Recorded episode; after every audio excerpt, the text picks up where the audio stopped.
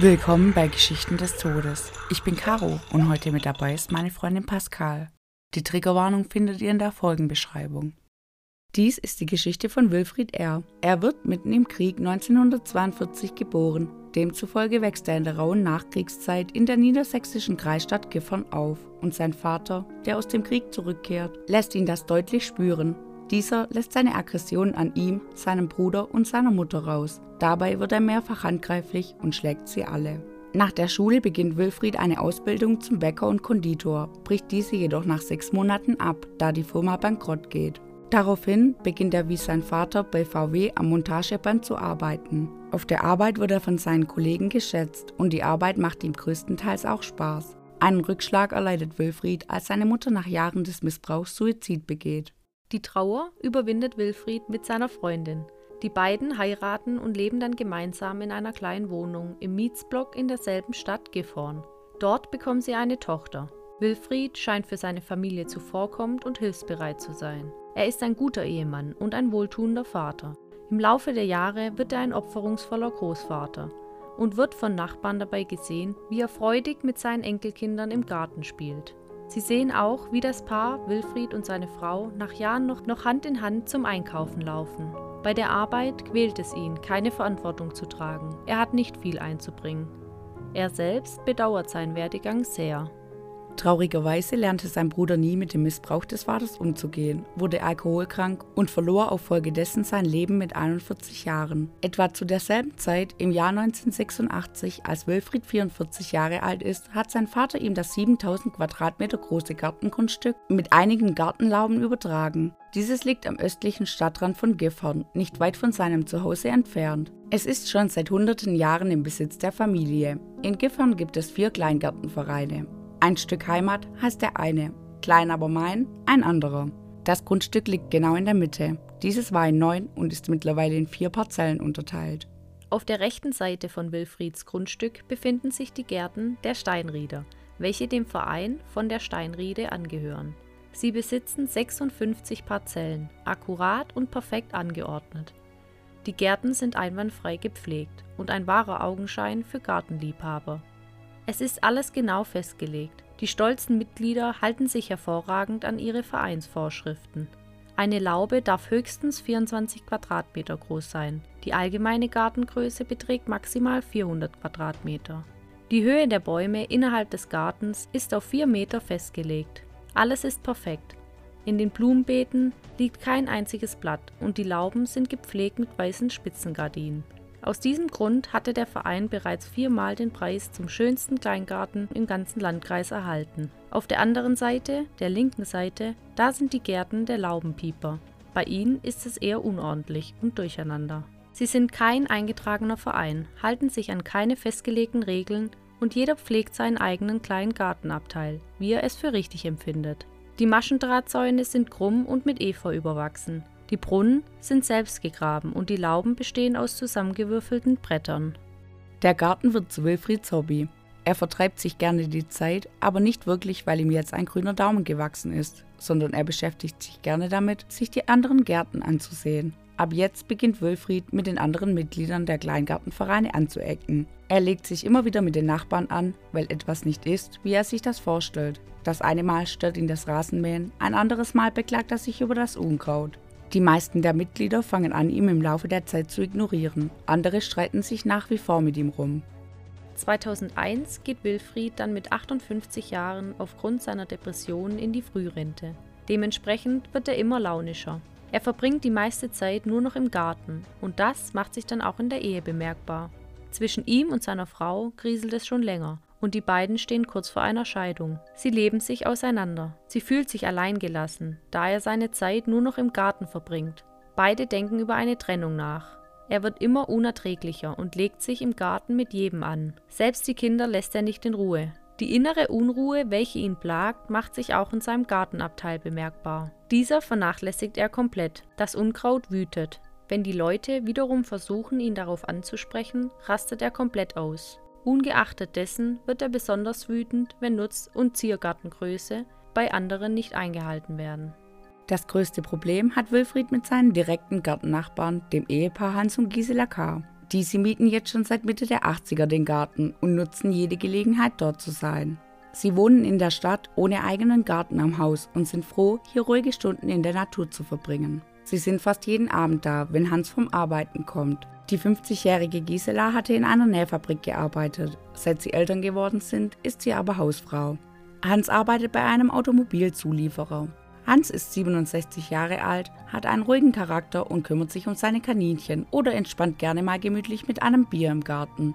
Gisela hat ihre Aufgabe im Garten auch gefunden. Sie pflanzt für die Familie Gemüse an. Bohnen, Kartoffeln, Sellerie, alles Mögliche. Die beiden haben drei Kinder.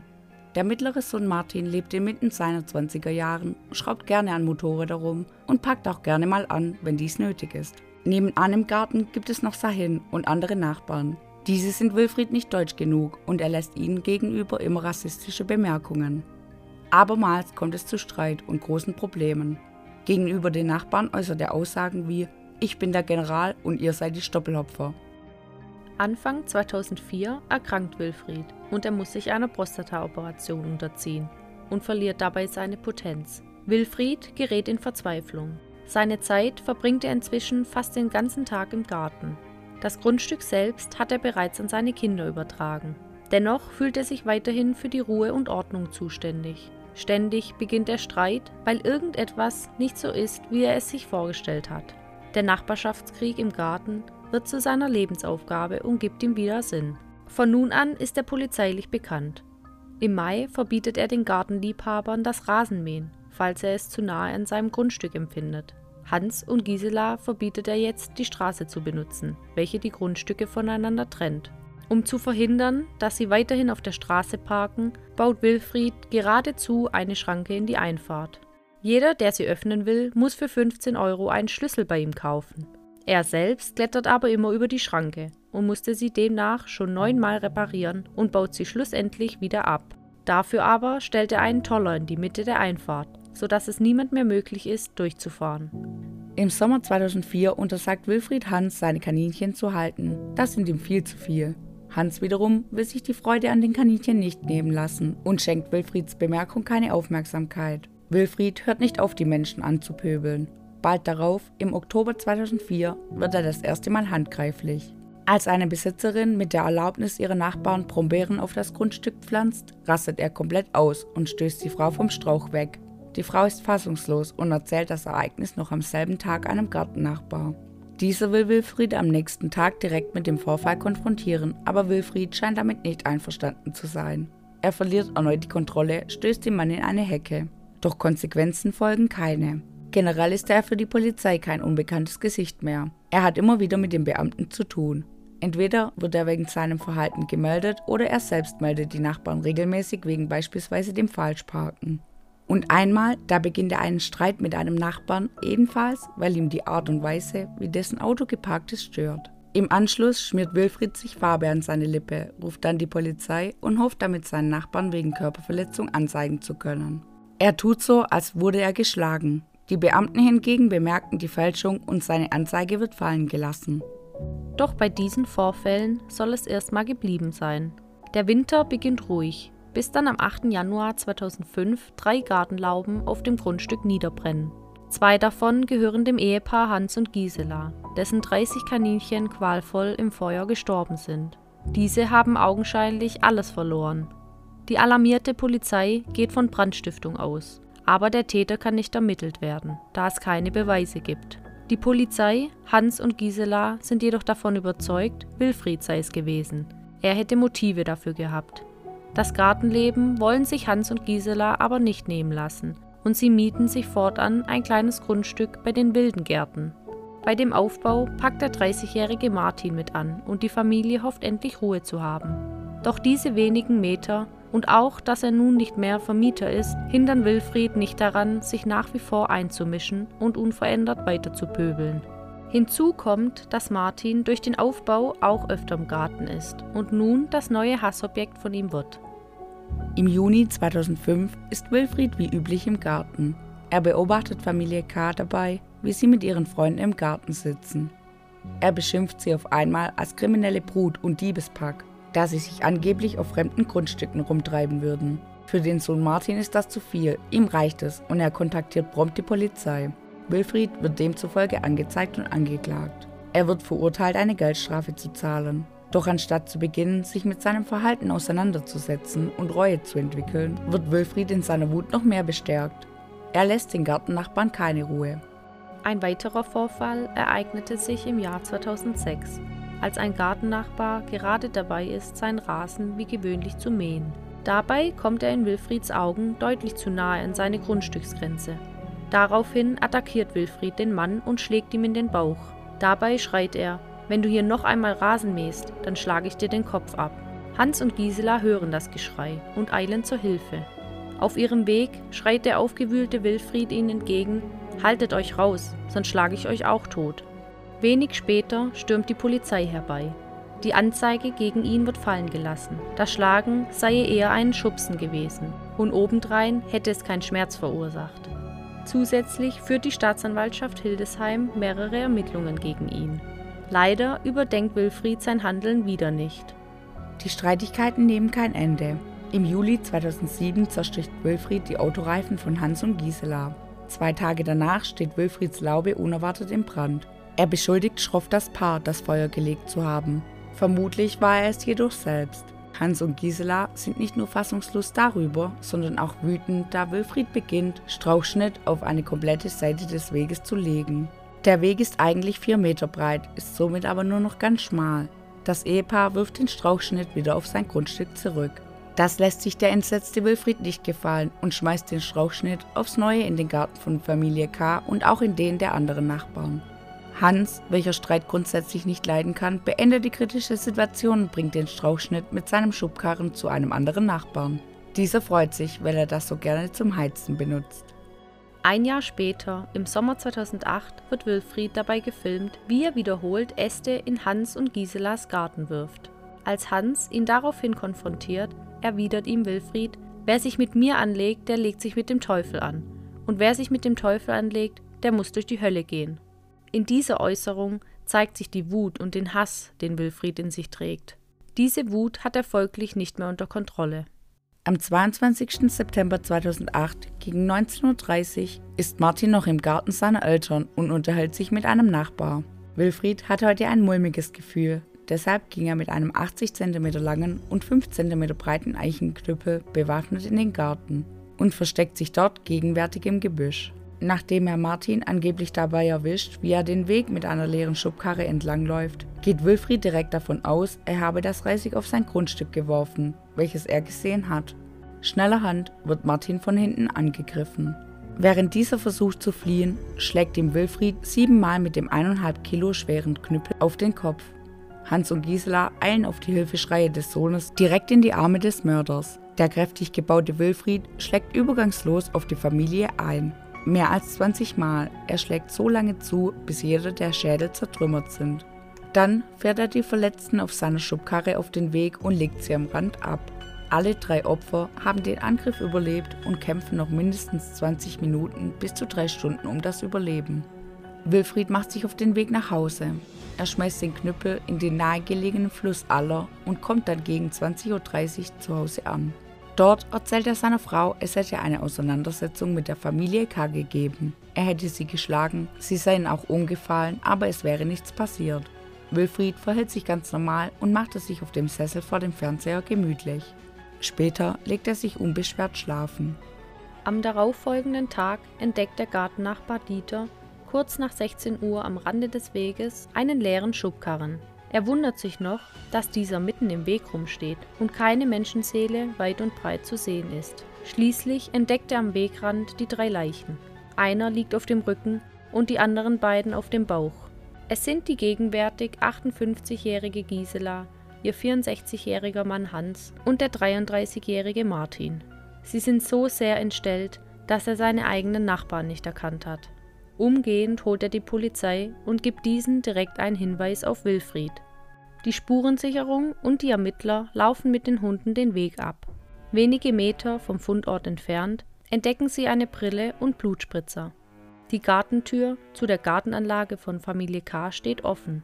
Auf dem linken Torpfosten steht eine halbvolle Bierflasche. In der Laube selbst brennt aktuell das Licht. und das Radio läuft ebenfalls noch. Auf einer Bank liegt frisches Gemüse. Die Ermittler können auf dem Grundstück keine Spuren festnehmen. Am selben Abend noch kommt die Polizei zu ihm, um ihn zu befragen, aber er ist nicht zu Hause. Nur seine Frau und die Kinder sind da. Seine Frau berichtet den Beamten von der Auseinandersetzung des gestrigen Abends, aber mehr wisse sie nicht. Sie wisse scheinbar auch nicht, wo er sich aufhält. Wilfried versteckt sich währenddessen auf einem Feld in der Nähe von Isenbüttel, etwa sieben Kilometer entfernt von Gifhorn. Dabei wird er schließlich von einem Landwirt gesehen. Der Landwirt meldet ihn umgehend der Polizei. Diese sind im selben Moment mit hunderten Beamten auf der Suche nach Wilfried. Binnen kurzer Zeit finden sie ihn auf und nehmen ihn mit auf das Revier. Bei den Vernehmungen bestreitet Wilfried die Tat. Erst nach Stunden knickt er ein, plädiert aber definitiv auf Selbstverteidigung. Er behauptet, er wurde zuerst von Michael angegriffen und bereut nicht, sich vermeintlich gewehrt zu haben. Doch Wilfried wird kein Glaube geschenkt. Demzufolge wird Wilfried für den Dreifachmord angeklagt und am 25. März 2009, ein halbes Jahr nach der Tat, beginnt der Prozess in Hildesheim gegen den 65-Jährigen. Vor dem Landgericht wird er von zwei Verteidigern vertreten. Den einen, seinen Pflichtverteidiger, würdigt er weder eines Blickes noch eines Wortes. Der andere ist sehr jung und hat einen schweren Stand gegen den Vorsitzenden Richter Ulrich Pohl, der aus seiner Sicht unbotmäßige Fragen eines jungen Anwalts sehr schroff und unwirsch abfertigt. Die Verteidiger plädieren auf Totschlag und stellen keinen konkreten Strafantrag. Sie sehen eine verminderte Schuldfähigkeit des Täters, weil er in einer Affektsituation gewesen sei und eine krankhafte Persönlichkeitsstörung habe. Der Psychiater hat Wilfried diese zwanghafte Persönlichkeitsstörung diagnostiziert. Er ist impulsiv, sieht schnell schwarz und braucht Recht und Ordnung in seinem Leben. Sonst kommt in ihm der Hass und die Wut. Dabei wird er cholerisch, aggressiv und sieht nur das Schlechte im Menschen. Ebenso sagt der Gutachter, er sieht den Auslöser der Frührente. Die Arbeit hat ihn immer befriedigt. Außerdem schildert der psychiatrische Gutachter, Wilfried zeige weiterhin keine Reue. Im Gericht spricht er anhaltend von Selbstverteidigung, sieht sich selbst nicht als einen Mörder an und erwähnt, dass er denkt, er wird später von dem Heiligen Gericht freigesprochen. Oft verschränkt er die Arme vor der Brust und regt das Kinn herausfordernd nach oben. Mit seiner grausamen Tat möchte er sich nicht auseinandersetzen. Am 7. Mai 2009 wird Wilfried letztendlich von dem Landgericht Hildesheim wegen Mordes in drei Fällen mit besonderer Schwere der Schuld für lebenslange Haft mit anschließender Sicherheitsverwahrung verurteilt. Bei seiner Urteilsverkündung erklärt der Richter, der Angeklagte habe brutal drei Menschen getötet und dabei nicht die geringste Unrechtseinsicht gezeigt. Und das wegen ein paar Ästen auf dem Grundstück. Das sei moralisch auf tiefster Stufe. Er sei herrisch, aufbrausend sowie cholerisch, und Worte wie ausgesprochen selbstherrlich sind gefallen. Er sei in seinem Garten prinzipiell nicht bereit gewesen, abweichende Verhaltensweisen zu dulden, habe sich als Kontrolleur der anderen Gartenbesitzer und der Besucher verstanden und sich immer wieder mit allen anderen angelegt. Die Aussage des Angeklagten, er sei von den Nachbarn zuerst angegriffen worden und habe sich in Notwehr verteidigt, wies die Strafkammer als Schutzbehauptung zurück. Sie passe nicht zu den Spuren am Tatort und zur Schilderung einer Ohrenzeugin. Zudem hat Wilfried selbst keinerlei Verletzungen erlitten. Der Mörder ist nach dem Urteil voll schuldfähig, auch wenn er laut der Diagnose eine zwanghaft akzentuierte Persönlichkeit hat. Bei der Tat ging Wilfried misslich davon aus, Martin habe Reisig in seinen Garten geworfen. Es stellt sich heraus, dies war ein anderer Nachbar, der nach jahrelanger Pöbelei von Wilfried sehr genervt war und selbst einmal Rache an ihm nehmen wollte. Wilfried ist Anfang 2018 in Haft verstorben. Ob seine Familie von der düsteren Seite des Mannes wusste, ist nicht klar. Seine Frau äußerte sich nie dazu. Dies war die Geschichte von Wilfried R. Um dir jetzt deine Bilder aus dem Kopf zu nehmen, erzähle ich dir noch eine Heldentat. Die heutige Heldentat war im November 2011 auf der Autobahn A14 nähe Schwerin. Ein 57-jähriger Autofahrer ist gerade unterwegs. Seine Augen wandern über die Autobahn und bleiben an einem Kleinlaster hängen der neben ihm fuhr. Er bemerkt, dass der Transportfahrer hinter dem Steuer bewusstlos geworden ist. Der Kleinlaster rast nun gegen die Mittelschutzplanke. Der mutige Autofahrer fuhr unmittelbar vor den Transporter und hat so den führlosen Transporter bis zum Stillstand ausgebremst. Dabei wurden beide Fahrzeuge beschädigt. Der 48-jährige Transporterfahrer sei geborgen worden und kurz danach zur Besinnung gekommen und in eine Klinik gebracht worden. Er hatte einen epileptischen Anfall gehabt. Durch den Halt konnte laut Polizei einiges Schlimmeres verhindert werden. Danke fürs Zuhören. Bis zum nächsten Mal.